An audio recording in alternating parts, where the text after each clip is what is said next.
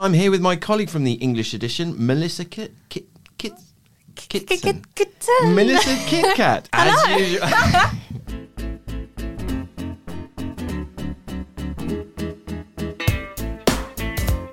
Hello, everyone. My name is Simon Hunter. I'm the editor of the English edition of El País, and this is.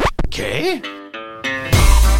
A podcast from El País that tries to explain to our beloved English speaking audience the finer points of what is happening in Spain right now. Whether you're a Hispanophile who can't get enough of everything that's happening on the Iberian Peninsula, or a migrant who has chosen to make a home on these shores, we are here for you. Cuenta con nosotros. So sit back, relax, and let us break down anything you see about Spain that makes you say, uh? As usual, I'm here with my colleague from the English edition, Melissa Kitson. Hello, Melissa. Hello. How are you this week? Good. good. Yeah. This is episode six of our podcast. As I do every week, I encourage you to get in touch with us either by tweeting me at Simon in Madrid with the hashtag QuéPodcast or by emailing English edition at elpais.es. Well, we've got a few emails this week. Our first one actually refers to the two of us, Melissa. It's from one of the writers on our Trans Iberian blog. We have a little blog on our website. Check it out if you haven't already. Uh, Christy Roma got in touch. He said, I hope all was going well. Congrats on the launch of the podcast. Really lovely host chemistry between you and Melissa, which is impossible to manufacture. So thank you for that, uh, Christy, and thanks for your uh, email, which I haven't replied to yet. If, if you're listening to this on Thursday and I still haven't replied, I apologise. I am terrible at replying to emails. Um, I also got a lovely email from CJ Lebassi. Uh, she said, Thanks for doing the podcast.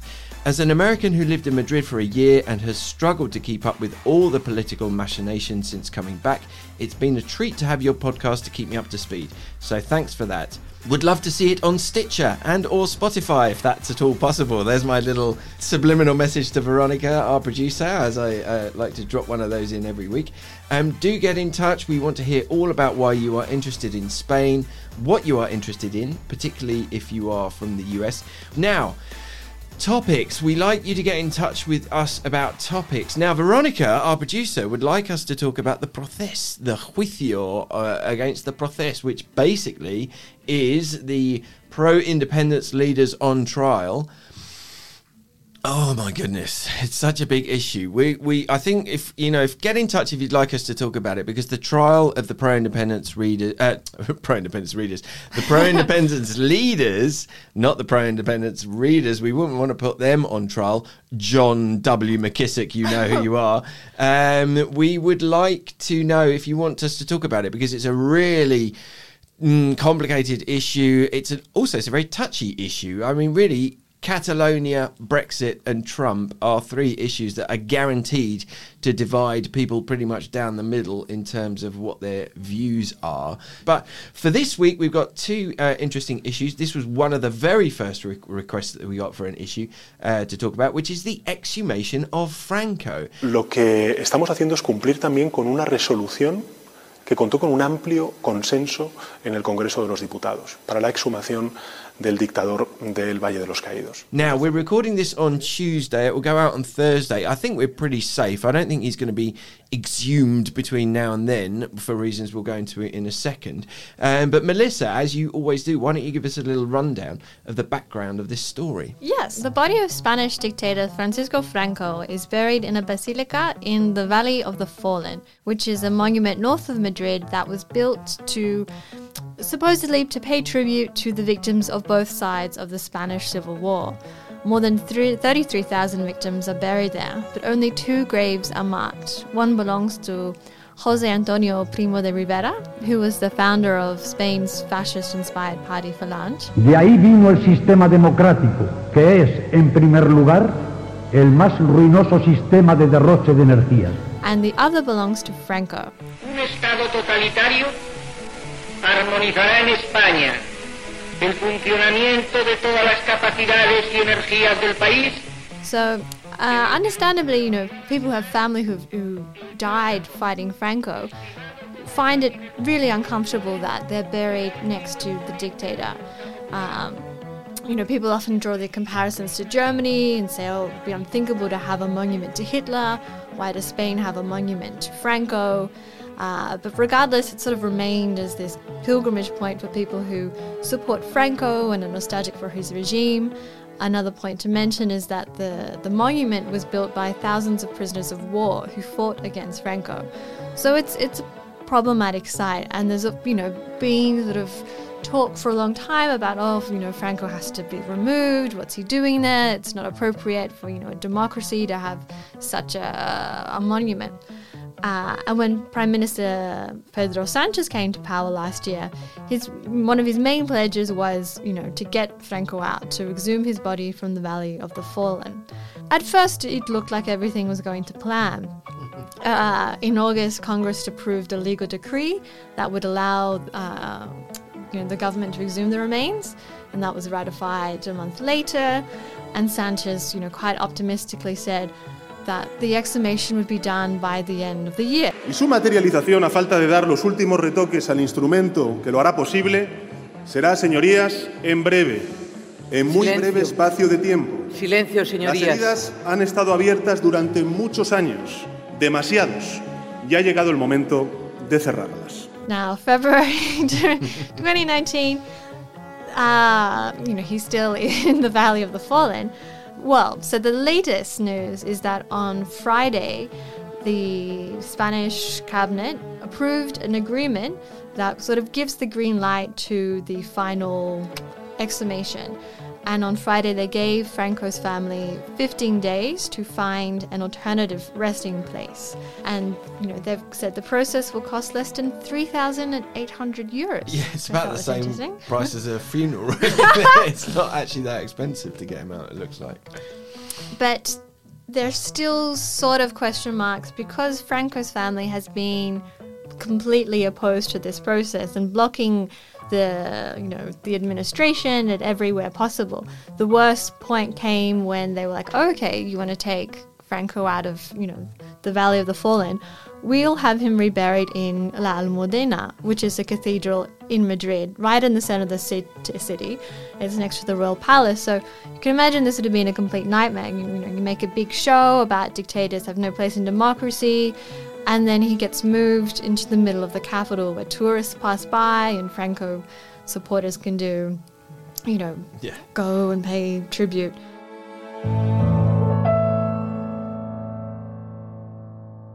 It's really been a Socialist Party initiative in the last um, 15, 20 years uh, in Spain to try and mm, heal some of these wounds that exist for certain sectors of society. Now, it really, as always in Spain, it depends on what side of the political spectrum you're coming from. If you come from the right, then this is just anathema to you. It's just like, oh, just leave all that stuff in the past. You know, we don't need all of this historical memory stuff. The first historical memory law was passed by the Socialist Party government of. Uh, of Zapatero, of Jose Luis Rodriguez Zapatero, who was prime minister um, from 2004 to 2011. Um, and the idea with the historical memory law was it was going to address these issues whereby, you know, you've still got all these mass graves, these roadside graves where civilians were executed and buried during the Civil War. Um, and there's been no sort of state effort to actually kind of you know exhume these graves. So that was the idea behind the historical memory law. Of course what happened was when the right wing popular party came back into power in 2011 they basically cut all the funding to the historical memory law and you know it just nothing happened you know from 2011 until last year. And then of course pedro sanchez from the socialist party got into power. And this was kind of like his you know his big star policy really wasn't it? It was the the you know the first one that really caught everyone's attention. It was like okay we're going to move Franco out of the Valley of the Fallen because in this day and age it just doesn't make sense um, for him to be there. But I guess what Sanchez didn't count on is just that is what the Franco family were going to do, the way that they were going to throw up so much uh, opposition. They, if you're not, not familiar with the Franco family, they're kind of like this rogues gallery of grandchildren of uh, Franco. Um, Franco only had one daughter. Um, she died a couple of years ago, um, so now you've got you've got these grandchildren who uh, have got um, quite interesting pasts. A lot of them. I, I suggest you, yeah, go and have a look on our website because we've done a few stories about them. They have had various scrapes with the law in the past, but you know they've they've got a lot of money. They've got a lot of you know um, assets. They've got a lot of influence, um, and they've really turned this into a massive headache for the Socialist Party. Um, you know, they, have taken it to the Supreme Court. They've done the thing like you mentioned, uh, Melissa, about the insisting that the Franco go into the uh, La Almudena. Um, so if they don't come up with a place for him to be reburied, then the um, central government is going to uh, uh, choose the place. They're talking about the El Pardo cemetery, which is where um, Franco's wife is buried. And the Supreme Court has said it's going to have the last word on what's going to happen, happen with the exhumation. So they, the Supreme Court refused to um, paralyse the process before the government made the um, um, final decision. And now this ties in nicely with something we haven't mentioned yet, which is since our last podcast, we have a general election. Um, Sanchez has had to call a general election after his um, budget was voted down last week. Uh, it's going to happen on April the 28th, and it would be a pretty bad thing for him, you know, in the run up to a general election to have his star policy um, basically fail. If we see a rerun of what happened in Andalusia at the upcoming general elections, i.e., if no one gets a, a, majority, but the Popular Party, Vox, and Citizens end up doing some kind of deal to um, form a government, and I, I, guess we can see a rerun of what's happened in Andalusia, which is one of the points that they agreed on before they formed a government, was that they were going to water down the regional historical memory law. So imagine what's going to happen mm. to it. I mean, forget about uh, you know any kind of funding for the uh, historical memory law. Let's see what happens. The clock is ticking. Um, the Franco family got 15 days. Let's see if they come up with a place to um, rebury their grandfather, or if he ends up in El Pardo, or if it even happens at all. We're all on tenterhooks. Let's see what happens with Franco.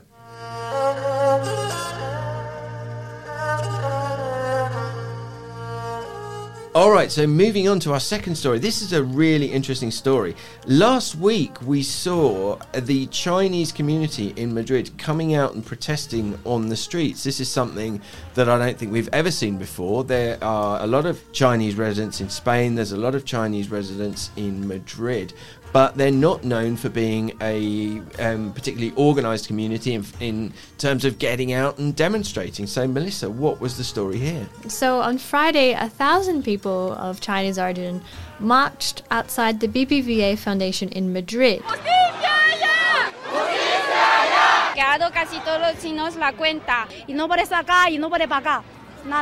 And their protest is against this widespread freeze on their bank accounts. So the trouble seems to stem from the fact that in recent months, BBVA and other Spanish banks have frozen their bank accounts as part of this big crackdown against money laundering. BBVA se limita a cumplir con lo dispuesto en la normativa sobre la prevención de blanqueo de capitales. This has affected thousands of individuals. The Chinese associations say up to 5,000 people could have lost access to their deposits. Uh, some of them since 2018. So, so for months, there are people who have been unable to take cash out, you know, up to for you know for such basic things like for rent, for food, you know, to pay for school. Their, their argument is that it's it's you know based on racism. You know they were waving uh, messages saying surviving is not a crime, stop racism. I need to pay rent, food, and school. I want my money. Lo que dice es blanqueo capital, pero es que todo el mundo vamos, o sea, siendo todo chino está blanqueando. La, todos los chinos no son sospechosos. It's been really difficult for the community, particularly because uh, there was Chinese New Year. A lot of people wanted to, mm. you know, celebrate. The problem when you have money in your account and you can't access it, I would mm. find that really frustrating. And all of a sudden, they feel like they're being treated like criminals and money launderers. Yeah, we ran a um, a feature last week about uh, with Chinese people talking about how they are, you know, the kind of stereotypes that they still suffer. Um, there's lots of expressions in, in Spanish, which is you know trabajar como un chino, like to work like a Chinese. The the cliches are that uh, you know the Chinese people run you know corner shops in in in Spain, um, that they evade taxes, um, that they're very closed off. There's the old legend that no one ever dies in Spain, that they just their passports get recycled, and all this kind of stuff. And these are all the cliches and all the prejudices that the Chinese community has to has to deal with. it's not really clear exactly why this has happened yet. Um, um, um, BBVA have apologised that after the demonstration last week, they did apologise to the representatives from um, Friday's march. So it's obviously a massive mess up on the bank's part. And what the Chinese people who have been affected are saying is that well they you know they went in they took their documentation but then they asked them for more documentation and then they and then their account got blocked and it, it seems that they've done this like mass blocking of accounts and of course now they're you know desperately scrabbling around trying to unblock them but they can only unblock so many, you know, at a time. And so there's this massive backlog, basically. It's also affected people like students. So students who are here, you know, at the, at the Madrid Complutense, um, you know, who, who haven't got a support system around mm. them, they've had to rely on, on help from their friends and they've had to, you know, ask for their friends to uh, lend the money. There was one um, youngster, a 20 year old, who El País spoke to, and he uh, had to, you know, basically get a whip round from his friends and managed to get um, 100 euros. So now what's happening is the Chinese embassy is getting involved because obviously it's very concerned about what's happening with uh, its citizens, and the um, Spanish ombudsman is also getting involved. So uh, it looks like that this is going to get sorted out, but it's a massive. PR um, disaster for BBVA. Um, just a, a you know point, um, you know we love the fact that El País obviously we love the fact that El País goes out in English. It also goes out uh, goes out in Portuguese and Catalan. But last week for this story, they published this story on the El País website in uh, Mandarin Chinese, which was fantastic, and it was among the one of the most uh, read stories of last week. Um, not surprisingly, really amazing how people are interested in stories when it comes to their own money. Yeah. it's never a story that's going to interest you more. So we shall wrap it up there. That was episode six, six, of Qué. I hope we helped you understand these issues a little bit better, or at least that we didn't confuse you even more. My name is Simon Hunter. I'm Melissa Kitson. And this was Qué a podcast that tries to explain what happens in Spain to those of us who sometimes get a little bit lost in translation. This is an El País production. It was recorded in one of the few parts of the El País newsroom that aren't currently being refurbished, and you can listen to it on your favourite podcast app. We'll be back next week with a brand new host of issues. Thank you for listening. Adios. Ciao.